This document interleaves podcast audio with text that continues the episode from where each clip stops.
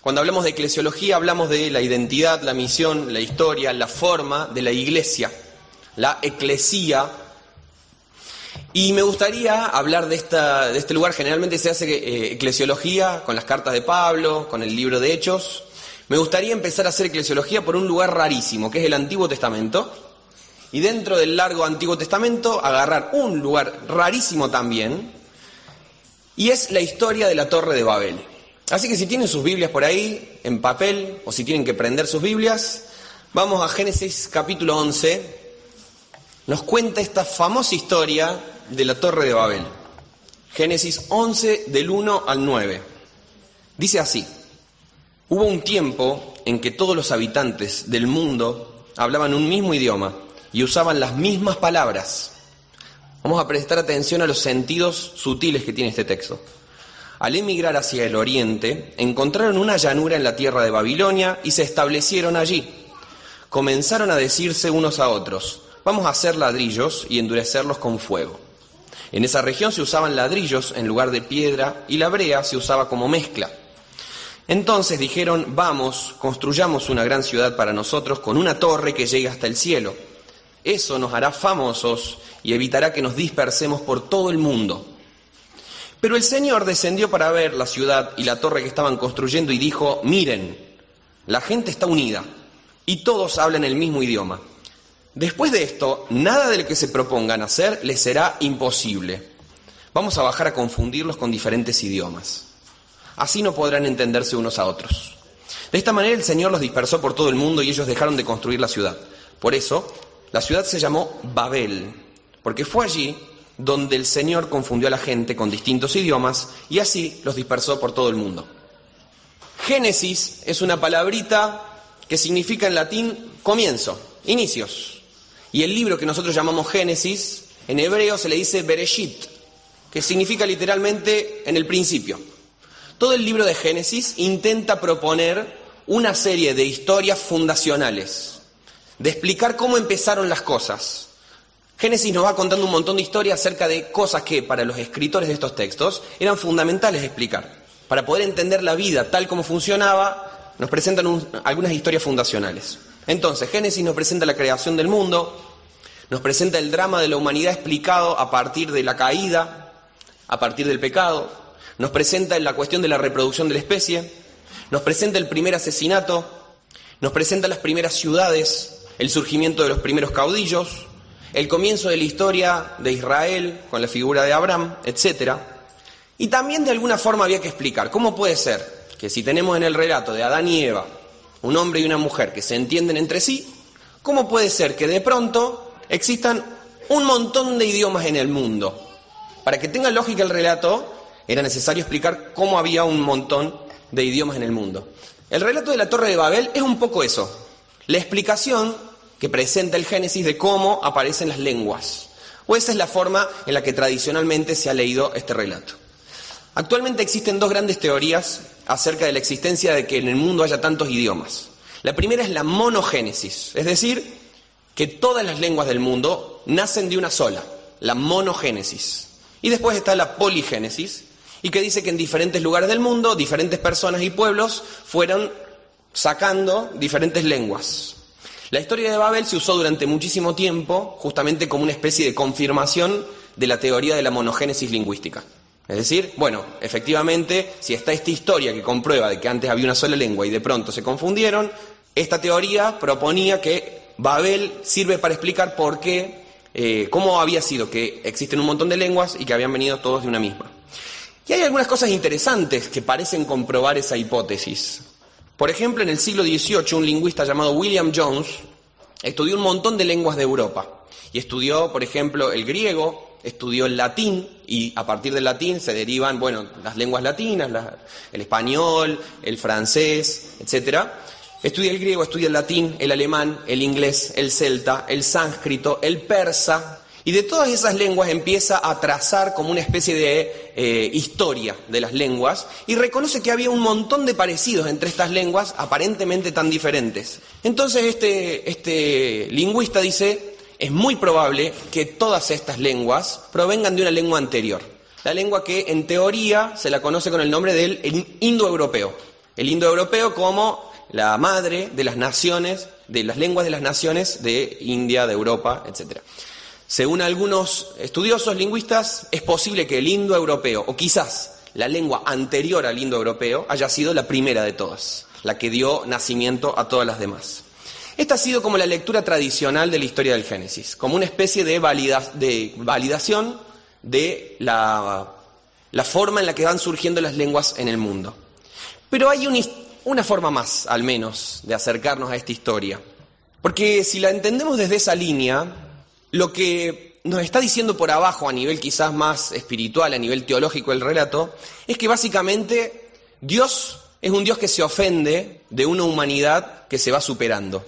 La humanidad empieza a construir cosas y Dios se ofende de eso. Y Dios no quiere que la humanidad se supere a sí misma.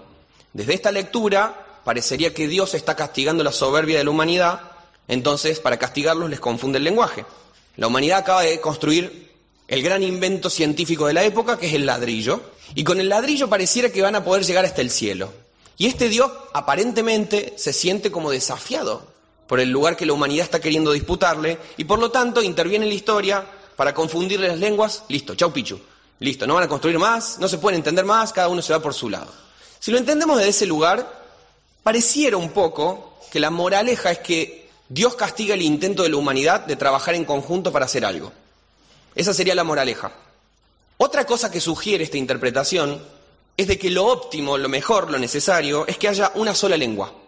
Es decir, una sola lengua implica una sola forma de pensamiento porque las lenguas despiertan el pensamiento. No por nada hay tantos poetas franceses y filósofos alemanes. Cada lengua encierra un montón de potencialidades de pensar y de crear cosas. Por lo tanto, técnicamente la moraleja de esta historia es de que a Dios le interesa que haya una sola lengua y una sola forma de pensamiento. Tener muchas lenguas desde esta lectura parece ser una maldición. Y recuerden entonces esta idea, que es como bajarla como un concepto. Lo bueno es lo uniforme, la diversidad es una maldición. Si entendemos el relato de Babel como generalmente suele abordarse, esta es la conclusión. Lo bueno es que las cosas sean de una sola forma y la diversidad es una maldición de Dios. Desde esta perspectiva, me parece que Dios es un poco como esa cancioncita de la escuela dominical, ¿se acuerdan? Que tu Padre Celestial te vigila con afán. Como que Dios, así, Dios está así mirando a la humanidad a ver dónde puede castigar de alguna forma, ojo que ahí se están por levantar, ojo que están por adquirir conciencia, ¿sí? Entonces hay que castigarlos para que eso no pase. Parecería, desde esta forma de entender el relato, que el castigo por el orgullo del hombre es la incomunicación. La humanidad es castigada con incomunicación y Dios le corta a la humanidad las patas.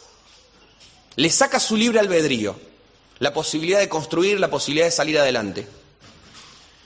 Cuando quieren alejarse de Dios y hacer una torre que llegue hasta el cielo, pierden la bendición que era la lengua original. Y tienen, por el contrario, la maldición de un montón de lenguas. Esta ha sido la lectura más común y extendida de la historia de Babel. Pero el problema que yo le veo a esta lectura es que es una lectura muy literal, a mi gusto. No tiene ningún tipo de diálogo con el contexto histórico en el cual esta historia nace. Y como todo libro, como toda creación, como todo elemento de cultura, la Biblia no surge de la nada, sino que por el contrario, para poder entender los relatos bíblicos, siempre tenemos que intentar acercarnos y captar dónde se escribe, cuándo se escribe, para quiénes, cómo, cuáles son los conflictos latentes, cómo nos acercamos a un texto que está más de dos mil años de distancia de nosotros. Ha pasado mucho que al leer la Biblia, sobre todo al leer el Génesis, se han intentado rastrear respuestas científicas en el texto bíblico. Lo cual es bastante problemático, porque la gente de la... ¿Cómo puede ser? El método científico nace en el siglo XVI, ¿qué haría la gente en el siglo VII a.C. intentando aplicar el método científico? No había nacido tal cosa como la conciencia científica o una mirada científica o cientificista. Entonces, buscar en la diversidad de lenguas, un texto escrito con una preocupación científica es pedirle peras al olmo, sinceramente. No está escrito con esa preocupación. Por eso me gustaría sugerir una lectura diferente de este relato. Los biblistas dicen que la historia de la Torre de Babel es un mito etiológico, es decir, una historia que intenta explicar el origen de algo. El problemita es que cuando nosotros escuchamos la palabra mito, se nos prende una alarma en la cabeza y es un poco como esta serie, Cazadores de mitos. ¿Sí? Es como, bueno, alguien nos va a contar una historia y nos va a contar que todo es mentira. Eso es un mito en nuestra cabeza. Yo enseño literatura y cuando estoy con los chicos más chiquitos del cole, les pregunto, a ver, chicos, ¿qué es un mito? ¡Es una mentira! Gritan en algún lugar. Y esa es un poco como la, la idea, ¿no? De que un mito es una mentira. Y me gustaría acá decir algo que es muy importante. Un mito nunca es una mentira. Un mito siempre es una verdad, pero que está explicada de forma no literal. Nosotros quizás estamos lejos del contexto de formación de esa historia y por eso no entendemos la referencia. Pero siempre hay una verdad latente, por más que esté contada o elaborada de forma no literal. Por ejemplo, el precioso mito de Ícaro, ¿se acuerdan? Cocinarse lento como Ícaro en el sol, decía Cerati. Ícaro cuenta la historia de que este personaje para salir de un laberinto inventa unas alas con cera y con plumas.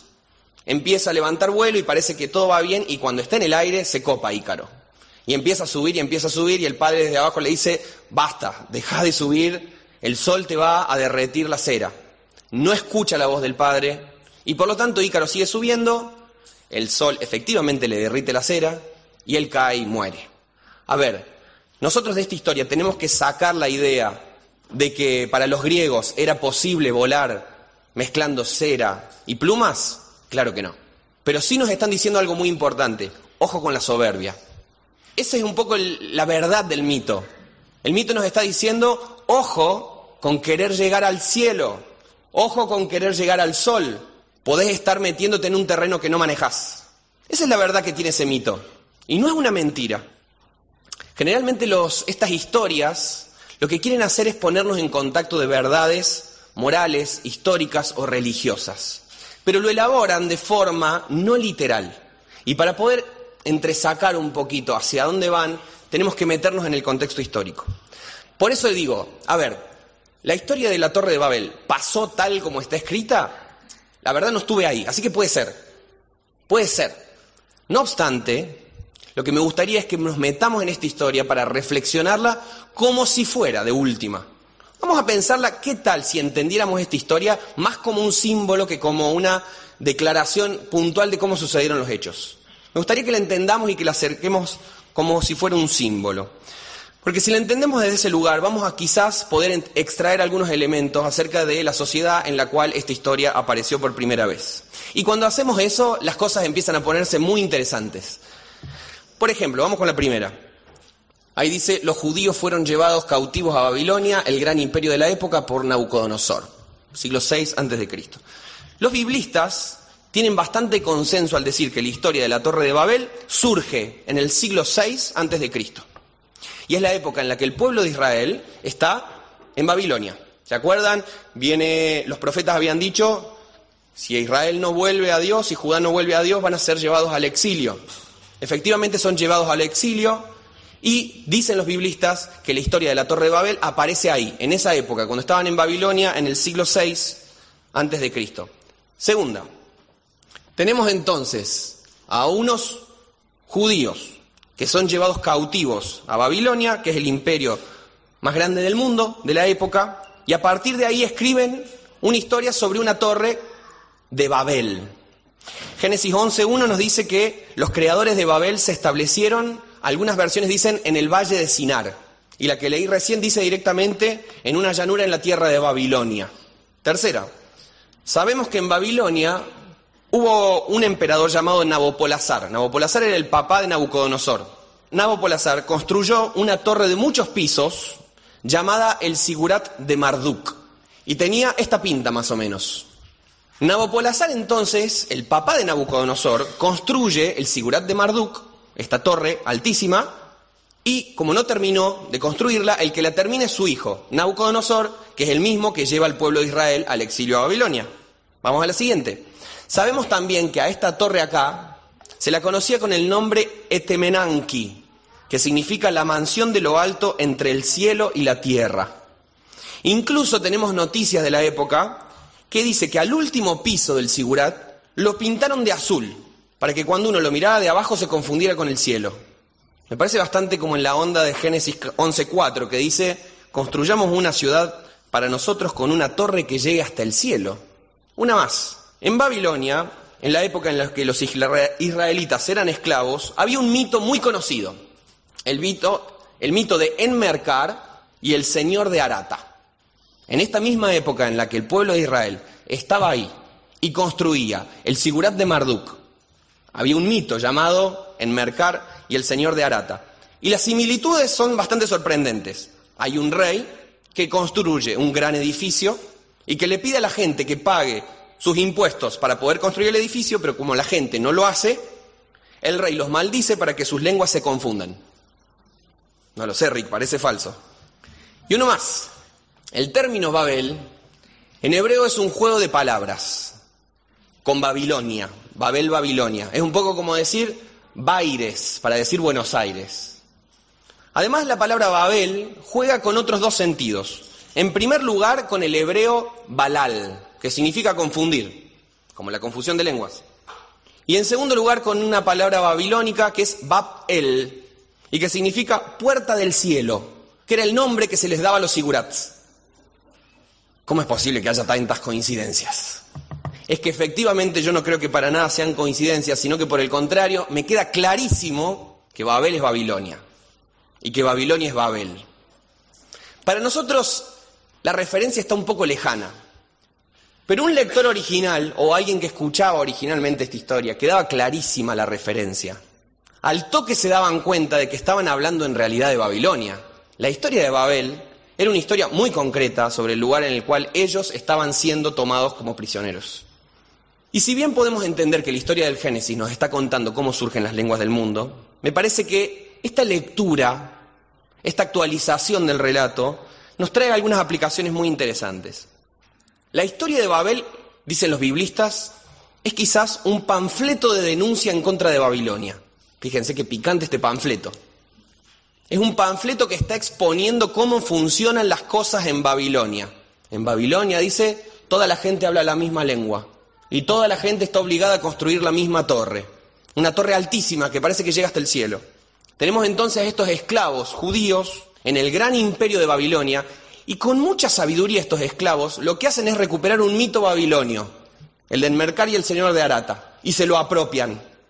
Y utilizan ese mito como una denuncia contra sus propios opresores. Fíjense qué picante, qué increíble esta forma de agarrar el relato y de subvertirle el relato del otro. Génesis 10, 8, un poquito antes de esto, nos dijo que Babel, la ciudad de Babel, había sido fundada por Nimrod, que Nimrod fue el primer dictador de la tierra, el primer tirano. Y dice que Nimrod iba con mano dura fundando ciudades e imperios. Tenemos a estos esclavos judíos construyendo grandes edificios para los tiranos de turno, teniendo que hablar un idioma que no es el de ellos. Están en Babilonia y tienen que hablar la lengua de sus opresores. Y tienen que trabajar a la fuerza para construir esta gran torre que llega hasta el cielo y que intenta conectar el cielo y la tierra. Algo que según ellos solamente la escalera al cielo puede hacer. ¿Se acuerdan la escalera del sueño de Jacob? No un edificio construido por manos humanas, sino cuando Dios viene y visita a los suyos. Esa es para ellos la única forma en la cual se puede hacer un contacto entre el cielo y la tierra. Esta realidad política, económica, cultural, se impone desde arriba de Babilonia para todos. Todo el mundo tiene que servir a los deseos del emperador. Y acá me parece muy interesante que estos esclavos no se resignan a eso. Porque estos esclavos tienen muy en claro y eso se los ha enseñado su propia historia, que Dios de alguna forma se va a meter en su realidad y va a hacer lo imposible. Eso es algo que el pueblo de Israel aprende en el Éxodo. Lo que parecía imposible de lograr, imposible de hacer, de pronto Dios interviene en la historia y lo hace posible. Y fíjense que cuando leemos la historia con estos ojos, cambia completamente el sentido de lo que pasa en la historia. Porque la intervención de Dios deja de ser vista como un castigo y una maldición y por el contrario, es la forma en la que Dios libera a su pueblo. Es la forma en la que Dios destruye la estructura que está manteniendo cautivo a su propio pueblo. La confusión de las lenguas es la estrategia de Dios para romper con el poder totalizante de Babilonia. ¿Se acuerdan lo que le había dicho Dios a Adán y Eva? Ustedes lo que tienen que hacer es multiplicarse y llenar la tierra. Después del diluvio, ¿qué le dice Dios a Noé? Lo que vos tenés que hacer es llenar la tierra. Pero de pronto esta gente dice, no, tenemos que dejar de llenar la tierra y tenemos que empezar a intentar llegar hasta el cielo. Y la intervención de Dios lo que hace es volver a poner a la humanidad en el camino correcto. Porque dice que después de que cayó la torre de Babel, Dios dispersa de vuelta a la humanidad. Otra vez la humanidad está haciendo lo que siempre tendría que haber hecho. La forma en la que Dios interviene para confundir las lenguas no es una maldición. Es la forma en la que Dios logra que la humanidad vuelva a sus propósitos originales. La confusión de la lengua es la bendición justamente. Creo que el cristianismo muchas veces ha domesticado el poder que tiene la Biblia y lo ha convertido quizás en un libro como del ámbito de lo privado. De algo, de esto hablamos esta mañana. Quedarse en el ámbito de lo privado, la piedad personal, la devoción íntima. Y sin embargo nos encontramos con que la Biblia nos regala un fragmento como este. Un fragmento poderosísimo. El contenido social que tiene un fragmento como este me parece tremendo. La crítica que hay al imperio de turno es fuertísima. Y creo que una de las, enseñanzas o los aprendizajes es que Dios no se lava las manos. Dios no se lava las manos de la historia de su pueblo. Por el contrario, Dios decide intervenir en la historia de su pueblo. Esa es como la constante a lo largo de toda la Biblia, es que no importa el lugar en el que está su pueblo. El pueblo llama y Dios interviene. El pueblo llama y Dios interviene. El pueblo llama y Dios interviene. Y este mismo mensaje poderoso que tiene la, historia de la Torre de Babel, y es decir, cualquier imperio que quiere ocupar el lugar de Dios va a caer por su propio peso, ese mismo mensaje lo repitieron los profetas hasta el hartazgo. Y traje dos ejemplos nomás, después si quieren pueden buscarlos. En Jeremías capítulo 50, Jeremías capítulo 50, tenemos la historia de un profeta que vive en carne propia lo que significa la opresión de Babilonia. Y escuchen las palabras con las que se refiere a este imperio. Que en la tierra se escuche el grito de guerra, un clamor de gran destrucción. Babilonia, el martillo más poderoso de toda la tierra, queda roto y hecho pedazos. Babilonia queda desolada entre las naciones. Escucha Babilonia, porque te tendí una trampa. Estás atrapada porque luchaste contra el Señor. Mira pueblo arrogante. Yo soy tu enemigo, dice el Señor, el Señor de los ejércitos. Ha llegado el día de tu juicio, el día en que te castigaré. Oh tierra de arrogancia, tropezarás y caerás, y nada te levantará. Fíjense lo que dice Isaías capítulo 14 sobre Babilonia, y me parece que son palabras que se pueden aplicar a cualquier imperio, a cualquier sistema que busca divinizarse, se pueden aplicar estas palabras de Isaías 14. En aquel día maravilloso, cuando el Señor le dé descanso a su pueblo de sus angustias y temores, de la esclavitud y las cadenas, te mofarás del rey de Babilonia y dirás, el hombre poderoso ha sido destruido. Sí, se acabó tu insolencia, pues el Señor aplastó tu poder malvado y puso fin a tu reino perverso. Tú atacabas al pueblo con incesantes golpes de furia y dominabas a las naciones dentro de tu poder sofocante con una tiranía implacable. Sin embargo, finalmente la tierra está en reposo y tranquila. ¿Cómo has caído del cielo, oh estrella luciente, hijo de la mañana? Has sido arrojado a la tierra, tú que destruías a las naciones del mundo, pues te decías a ti mismo, subiré al cielo para poner mi trono por encima de las estrellas de Dios. En cambio, serás bajado al lugar de los muertos, a las profundidades más hondas. Allí todos te mirarán y se preguntarán, ¿puede ser este el que sacudía la tierra y hacía temblar a los reinos del mundo? ¿Es este el que destruyó el mundo y lo convirtió en una tierra baldía? ¿Es este el rey que demolía las grandes ciudades del mundo y no tenía compasión por sus prisioneros? Si nosotros hubiéramos sido esos judíos esclavos en Babilonia, construyendo el Sigurat de Marduk, una historia como la de Babel hubiera sido un rayo de esperanza para nosotros. Porque significa que no importa cuán Babel sea Babel, no importa cuán Babilonia sea Babilonia, cuando Dios interviene en la historia, nada se puede resistir. La intervención de Dios en la historia es mucho más potente que cualquier imperio que se arrogue o se divinice hasta el punto de confundirse con Dios. Y creo que si volvemos a leer esta historia, para nosotros también puede seguir significando lo mismo. El Señor no está solamente queriendo agarrar nuestras almas y ponerlas en una nube para tocar el arpa por toda la eternidad. El Señor interviene en nuestra historia, hoy, concreta, real, en el tiempo. Me gustaría ahora que hagamos una cosa muy rara, y me van a tener que perdonar si es muy rara. Eh, necesito un voluntario, una voluntaria. Nosotros vamos a hacer algo y vos por favor quédate afuera y vas a intentar escuchar y sacar en claro lo que nosotros estamos diciendo. ¿Puede ser? Gracias.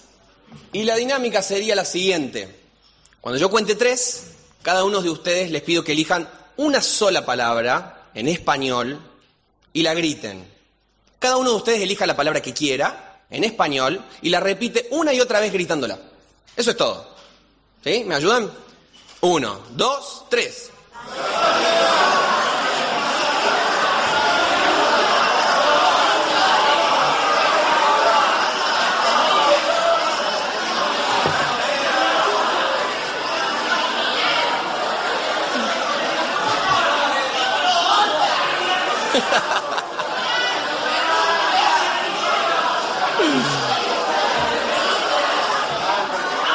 Muy bien.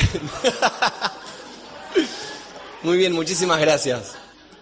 Bueno, ahora podés pasar de vuelta.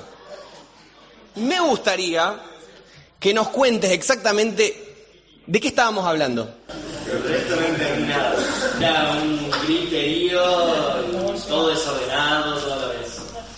Muy bien, muchas gracias. Un aplauso para él, por favor.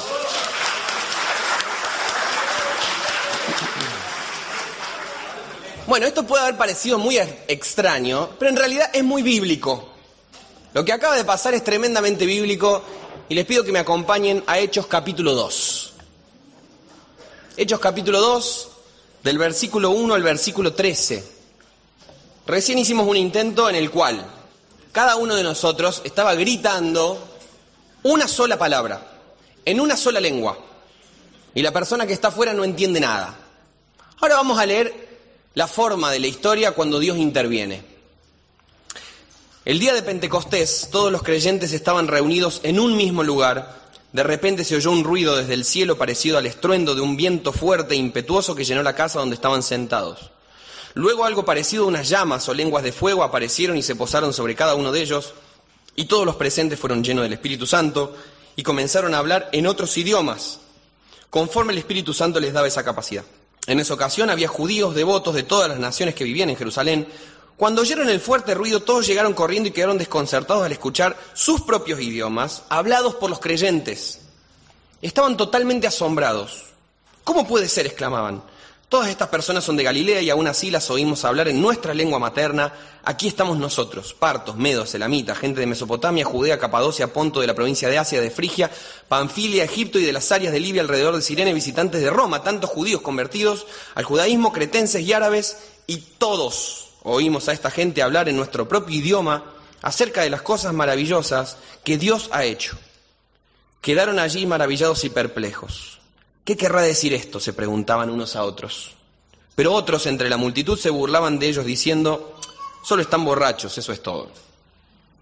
Nosotros éramos un montón de personas hablando español, una sola lengua, y repitiendo una sola palabra en una sola lengua. Y sin embargo la persona que está afuera no escuchó nada. El día de Pentecostés pasó algo muy similar, con la pequeña diferencia de que cada uno de los presentes gritaba palabras y gritaba el mensaje de Jesús en diferentes lenguas y cada uno lo escuchaba en su propia lengua, afuera de la casa. Todos estaban reunidos alabando a Dios en diferentes lenguas que ellos no entendían y afuera de la casa la gente quedaba pasmada escuchando. ¿Cómo puede ser que de todo ese griterío yo entienda claramente el mensaje de Jesús? Hay partes de la Biblia que solamente entendemos cuando las ponemos a la luz de otra parte. Es lo que en teoría literaria se llama intertextualidad. Por ejemplo, es cuando agarramos la historia de Génesis capítulo 1 y la ponemos a dialogar con Juan capítulo 1. En el principio era el verbo y el verbo estaba con Dios y el verbo era Dios. Nosotros entendemos, si conocemos, en el principio creó Dios los cielos y la tierra, que está diciendo Juan clarito, Jesús es Dios. Si nosotros entendemos la referencia de en el principio, entendemos que Juan está diciendo que Jesús es Dios. Eso es intertextualidad. Esta historia que nosotros estamos viendo acá es un poco como este tipo de intertextualidad. Pentecostés es básicamente el nuevo Babel, el Babel Reloaded. La misma idea que encontramos en Babel de una forma caótica y en la cual Dios interviene en la historia de una forma caótica para liberar a su pueblo, tenemos la contracara, el reverso de esta historia en la de Pentecostés. En la historia de Babel, Dios había intervenido para destronar al imperio, y lo logra, porque de hecho la gente después sale y se extiende por toda la tierra. Pero hay un gran problema después de Babel, y es que la gente no se puede entender más. Hay un montón de lenguas y la gente ya no se puede entender. Y ahí hay una fractura. La fractura de la incomunicación, de la incomprensión, queda después de Babel y la gente ya no se puede entender. La obra de Babel es liberadora, es verdad. Pero sin embargo hay un problema muy fundamental que no se resuelve en Babel, y es que básicamente los seres humanos ya no podemos entendernos entre nosotros. Y la respuesta que ofrece el Nuevo Testamento me parece muy potente. Y hay un montón de similitudes. Primero, en las dos historias la gente está muy confundida. La gente no entiende lo que está pasando. Incluso dice que en Pentecostés había gente que pensaba que están borrachos. Así de confundidos estaban. En Babel, la confusión es de las lenguas lo que impide que pudieran seguir trabajando en la torre. En Pentecostés, de alguna forma, estos visitantes de diferentes pueblos y naciones y lenguas entienden lo que está pasando. A pesar de la confusión, entienden el mensaje de esperanza de Jesús. En Babel, Dios convierte una única lengua en un montón de lenguas. En Pentecostés, Dios permite que un montón de lenguas se puedan entender. En Babel, Dios confunde las lenguas para que dejaran de edificar esa ciudad y para volver a esparcirlos sobre la faz de la tierra. En Pentecostés, pareciera que todas las naciones que fueron dispersadas en Babel se vuelven a unir, pero ya no se juntan en Babilonia, que es la ciudad del pecado. Bíblicamente Babilonia es la ciudad del pecado. Ahora se juntan en Jerusalén, que es la ciudad santa. La ciudad en la cual un tiempo antes Jesús había muerto y resucitado ese es el lugar donde Dios vuelve a congregar a las naciones.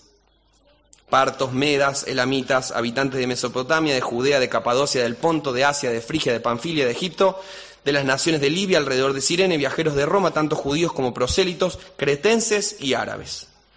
Todos ellos se vuelven a congregar. Lo que Babel había dispersado por el mundo, Pentecostés vuelve a juntar. En Babel la soberbia humana había llevado a que la gente ya no se puede entender. La soberbia de las personas en Babel, que querían llegar hasta el cielo, hizo que ya no se pudieran entender. En Pentecostés tenemos la historia de la gente más humilde que hay en toda Galilea. Esta gente, la más humilde de toda Galilea, ¿cómo puede ser que de Galilea salga algo bueno? Estos analfabetos, que poco tienen para ofrecerle al mundo, justamente ellos son aquellos que son elegidos por Dios para convertirse en la voz que hace que las personas puedan volver a entenderse. En Babel todos eran iguales y trabajaban para lo mismo, pero de pronto no se pueden entender. Y en Pentecostés, por el contrario, son todos diferentes y sin embargo, los que piensan diferente, los que hablan diferente, los que pertenecen a culturas diferentes, se pueden entender cuando Dios está en medio de ellos. Hay dos grandes maneras de buscar la unidad. La uniformidad y la diversidad o la multiplicidad. La uniformidad fue el método preferido de la modernidad. Y no por nada la modernidad, llenó las escuelas y las fábricas de uniformes. Es eso. Todos tenemos que vestir lo mismo para que seamos iguales. Uniformar, ponerse uniformes. La posmodernidad reacciona contra esto. Y se llena la boca del concepto de diversidad la posmodernidad del concepto de tolerancia. Lamentablemente, a menudo, esta idea no es más que una forma de legitimar el individualismo más tóxico que hay. Esta idea de que técnicamente estamos defendiendo, promoviendo lo diverso, a menudo termina siendo simplemente una legitimación del lugar del individuo, del hedonismo personal. A menudo esta idea postmoderna de la multiplicidad termina siendo simplemente yo no te molesto a vos, vos no me molestes a mí. La opción que hay entre la uniformidad y la verdadera diversidad creo que es la que encontramos en estas historias. La Torre de Babel significa que todos estamos juntos y estamos unidos porque hablamos la misma lengua y porque construimos la misma torre. Por el contrario, Pentecostés significa que estamos todos unidos, porque a pesar de que somos diferentes, podemos entendernos gracias a la presencia de Dios entre nosotros. A pesar de que somos diferentes, podemos entendernos si Dios está entre nosotros. Generalmente tenemos la tendencia a considerar que las diferencias humanas entre las personas son como una especie de fruto del pecado, como una degeneración humana. En algún punto todos, todos quisiéramos vivir en una unidad perfecta, que todos los demás quizás sean como nosotros. Y cuando pasa en la pareja o en los grupos de amigos o en la iglesia que nos encontramos con el que es diferente, la presencia nos asusta, nos intimida, nos molesta. Y quizás sentimos en lo profundo de nosotros que la mejor manera de estar en paz es que todos seamos iguales. Es un poco ese instinto es un poco budista. La idea de que vamos a poder unirnos de vuelta en el todo o en la nada. Esa idea de que en algún momento las diferencias van a desaparecer y nos vamos a fundir todos en la misma cosa. Ese es un instinto muy budista. Pero fíjense qué lindo esto que dijo Chesterton acerca de el budismo. Dijo, el budismo busca la paz en la ausencia de las diferencias, pero el instinto del cristianismo es alegrarse de que Dios haya quebrado el universo en pequeños trozos porque son trozos vivientes. Pentecostés creo que nos enseña que la diversidad y la multiplicidad del pueblo de Dios es uno de sus regalos más grandes. No es algo que tengamos que simplemente tolerar, sino que por el contrario la multiplicidad está en la misma base de la comunidad cristiana. Y el Nuevo Testamento insiste una y otra vez en este concepto, como por ejemplo en 1 de Pedro 4:10, que dice que Dios quiere revelarse a su pueblo a través de la multiforme gracia. Y Efesios 4:16 dice que quiere que su cuerpo esté bien concertado y unido entre sí por todas las coyunturas que se ayudan mutuamente según la actividad propia de cada miembro. Es justamente en esas diferencias donde podemos ir reconociendo la obra de Dios entre nosotros. Y fíjense que al final del Pentecostés, esto que parecía un caos y la gente confundida y que nadie se entendía, lleva a que 3.000 personas sean redimidas. Estas 3.000 personas de todo, pueblo, lengua y nación, de pronto se unan al cuerpo de Cristo. Porque cuando Cristo nos une, las diferencias, en vez de separarnos, se vuelven en la misma clave de nuestra unidad. Todo intento por borrar las diferencias, por eliminar las particularidades de los demás, es quizás un intento de volver a Babel, de tener una torre, una forma, una lengua. Pero creo que la iglesia está vivita y coleando cuando nuestras diferencias son redimidas por la obra del Espíritu, como en Pentecostés. Por el contrario, creo que cuando construimos imperios en los cuales todos pensamos igual, hacemos igual, sentimos igual, decimos lo mismo, es quizás un poco como estar diciéndole a Dios, disculpa, pero no te necesitamos. Una iglesia diferente es una iglesia que todo el tiempo está diciéndole, Dios, te necesitamos porque si no, no nos entendemos. Si vos no estás en el medio de nosotros, estamos hasta las manos. Y me gustaría que sí leamos ahora un último pasaje. Apocalipsis capítulo 7, del 9 al 12. Y con esto termino. Después de esto miré y he aquí una gran multitud, la cual nadie podía contar, de todas naciones y tribus y pueblos y lenguas, que estaban delante del trono y en la presencia del Cordero, vestidos de ropas blancas y con palmas en las manos, y clamaban a gran voz diciendo, La salvación pertenece a nuestro Dios que está sentado en el trono y al Cordero, y todos los ángeles estaban en pie alrededor del trono y de los ancianos y de los cuatro seres vivientes. Y se postraron sobre sus rostros delante del trono y adoraron a Dios, diciendo, Amén. La bendición y la gloria y la sabiduría y la acción de gracias y la honra y el poder y la fortaleza sean a nuestro Dios por los siglos de los siglos. Amén. Amén. Esta misma iglesia que en Pentecostés de pronto se encuentra congregada de todos los rincones de la tierra por la acción del Espíritu, cuando se vuelve a encontrar con su Mesías, se encuentra en estas circunstancias. Y me encanta que Apocalipsis diga que la adoración se hace en toda lengua por todo pueblo, toda tribu, toda nación. Quizás tenemos la idea de que en el cielo de pronto todos nos volvemos unas criaturas, no sé, indistinguibles unas de otras. Todos vestidos de la misma forma y tocando el mismo tipo, la misma marca de arpas, así, toda la eternidad. Pero fíjense qué belleza esto. Frente al trono del Cordero, La adoración es la misma. Y dice que todos dicen en su propia lengua y en su propio dialecto y en su propia tonadita, la salvación es de nuestro Dios. Y toda la gloria y toda la honra y toda la sabiduría es de nuestro Dios. Y del Cordero, que nos redimió por su sangre. El pecado lo que trae es la división entre nosotros, entre otras cosas. Y la acción de Cristo sobre la historia, lenta y pareja, lo que hace es volver a llevarnos a nuestro estado original. Y la unidad que Cristo logra con su sangre no es la de una masa indistinta. Para unirnos, Cristo no borra las diferencias, lo que borra es el pecado. Y lo que el Espíritu había logrado en un momento, en un lugar, en el día de Pentecostés en Jerusalén, se convierte en una fiesta universal. Lo que los primeros cristianos habían tenido así una vista por un momento el día de Pentecostés, se vuelve en Apocalipsis la fiesta de todos los creyentes de toda la historia, de toda tribu, lengua y pueblo y nación. Ante el trono del Cordero, la multitud entona esta canción en un montón de lenguas, en un montón de dialectos. Creo que todos en el fondo de nosotros tenemos el gen de Babel, el deseo de que todos piensen lo que pensamos, sientan lo que sentimos, hagan lo que hacemos, digan lo que decimos. A todos nos gustaría que el mundo quede más o menos uniformado, para no estar todo el tiempo entrando en el roce de lo que implica vivir junto con otros.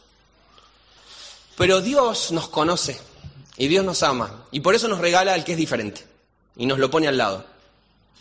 Porque el que está al lado, como ha elaborado por ejemplo Levinas, el que está al lado, el que es otro, lo que hace es ponerme en contacto con la noción de que yo no tengo todo, que yo no puedo todo, que yo no, no sé todo, y que para que esto sea posible es necesario que la presencia de Dios esté entre nosotros.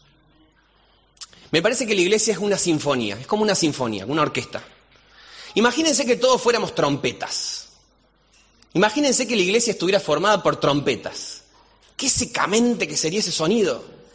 Imagínense que la iglesia fuera una gran trompeta así sonando todo el tiempo.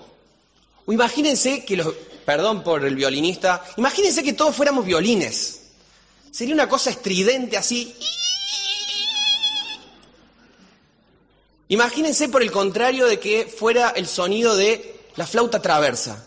Quizás sería demasiado silencioso, demasiado tranquilo y no tendría un montón de variaciones. ¿Qué es lo que da esas variaciones? Justamente la presencia de otros sonidos, de otras texturas, de otras tonalidades, de otras posibilidades. El equilibrio, me parece, se da justamente cuando todas esas voces diferentes se unen, se encuentran, para crear una melodía que es mucho más grande que cualquiera de ellas por su cuenta. La armonía colectiva logra superar los defectos y las limitaciones individuales. Creo que la multiplicidad es uno de los mejores secretos de la fe cristiana.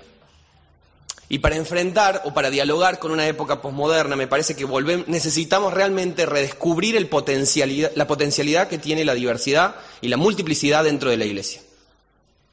Si queremos sobrevivir en estos tiempos complejos, tenemos que buscar la gracia de Dios para poder redescubrir el gran secreto de la multiplicidad dentro de la comunidad cristiana. Creo que en las historias de Babel y de Pentecostés tenemos estímulos muy potentes para pensar en estos tiempos que nos tocan. La posmodernidad lo que hizo fue desilusionarse de esta uniformidad moderna. La modernidad quiso uniformar todo y nosotros como posmodernos nos, nos rebelamos contra eso. Entonces nos queremos ir al otro extremo. Pero generalmente ese otro extremo se termina convirtiendo en un sálvese quien pueda, en un hedonismo, en un, bueno, yo hago la mía, vos haces la tuya, y al final, esa forma de entender las relaciones generalmente nos deja un sabor bastante amargo también en la boca. Porque por más que estamos rodeados de personas y no ha habido una sociedad y una época en la historia donde hubiera más conciencia de la presencia de los demás que hoy, y sin embargo nunca nos hemos sentido tan solos. Y nunca nos hemos sentido tan aislados en un mar de caras. Creo que redescubrir la diversidad y la multiplicidad al interior de la Iglesia nos ayuda a construir comunidades donde los carismas diferentes, las historias diferentes, las miradas diferentes, nos permitan también poner el acento sobre la multiforme gracia de Dios. y redescubrir la multiplicidad de la iglesia me parece muy fundamental para que podamos dejar atrás un montón de conflictos denominacionales, históricos, hemos ido dejando que nos vayan separando de aquellos que nos llamamos seguidores y seguidoras de Jesús.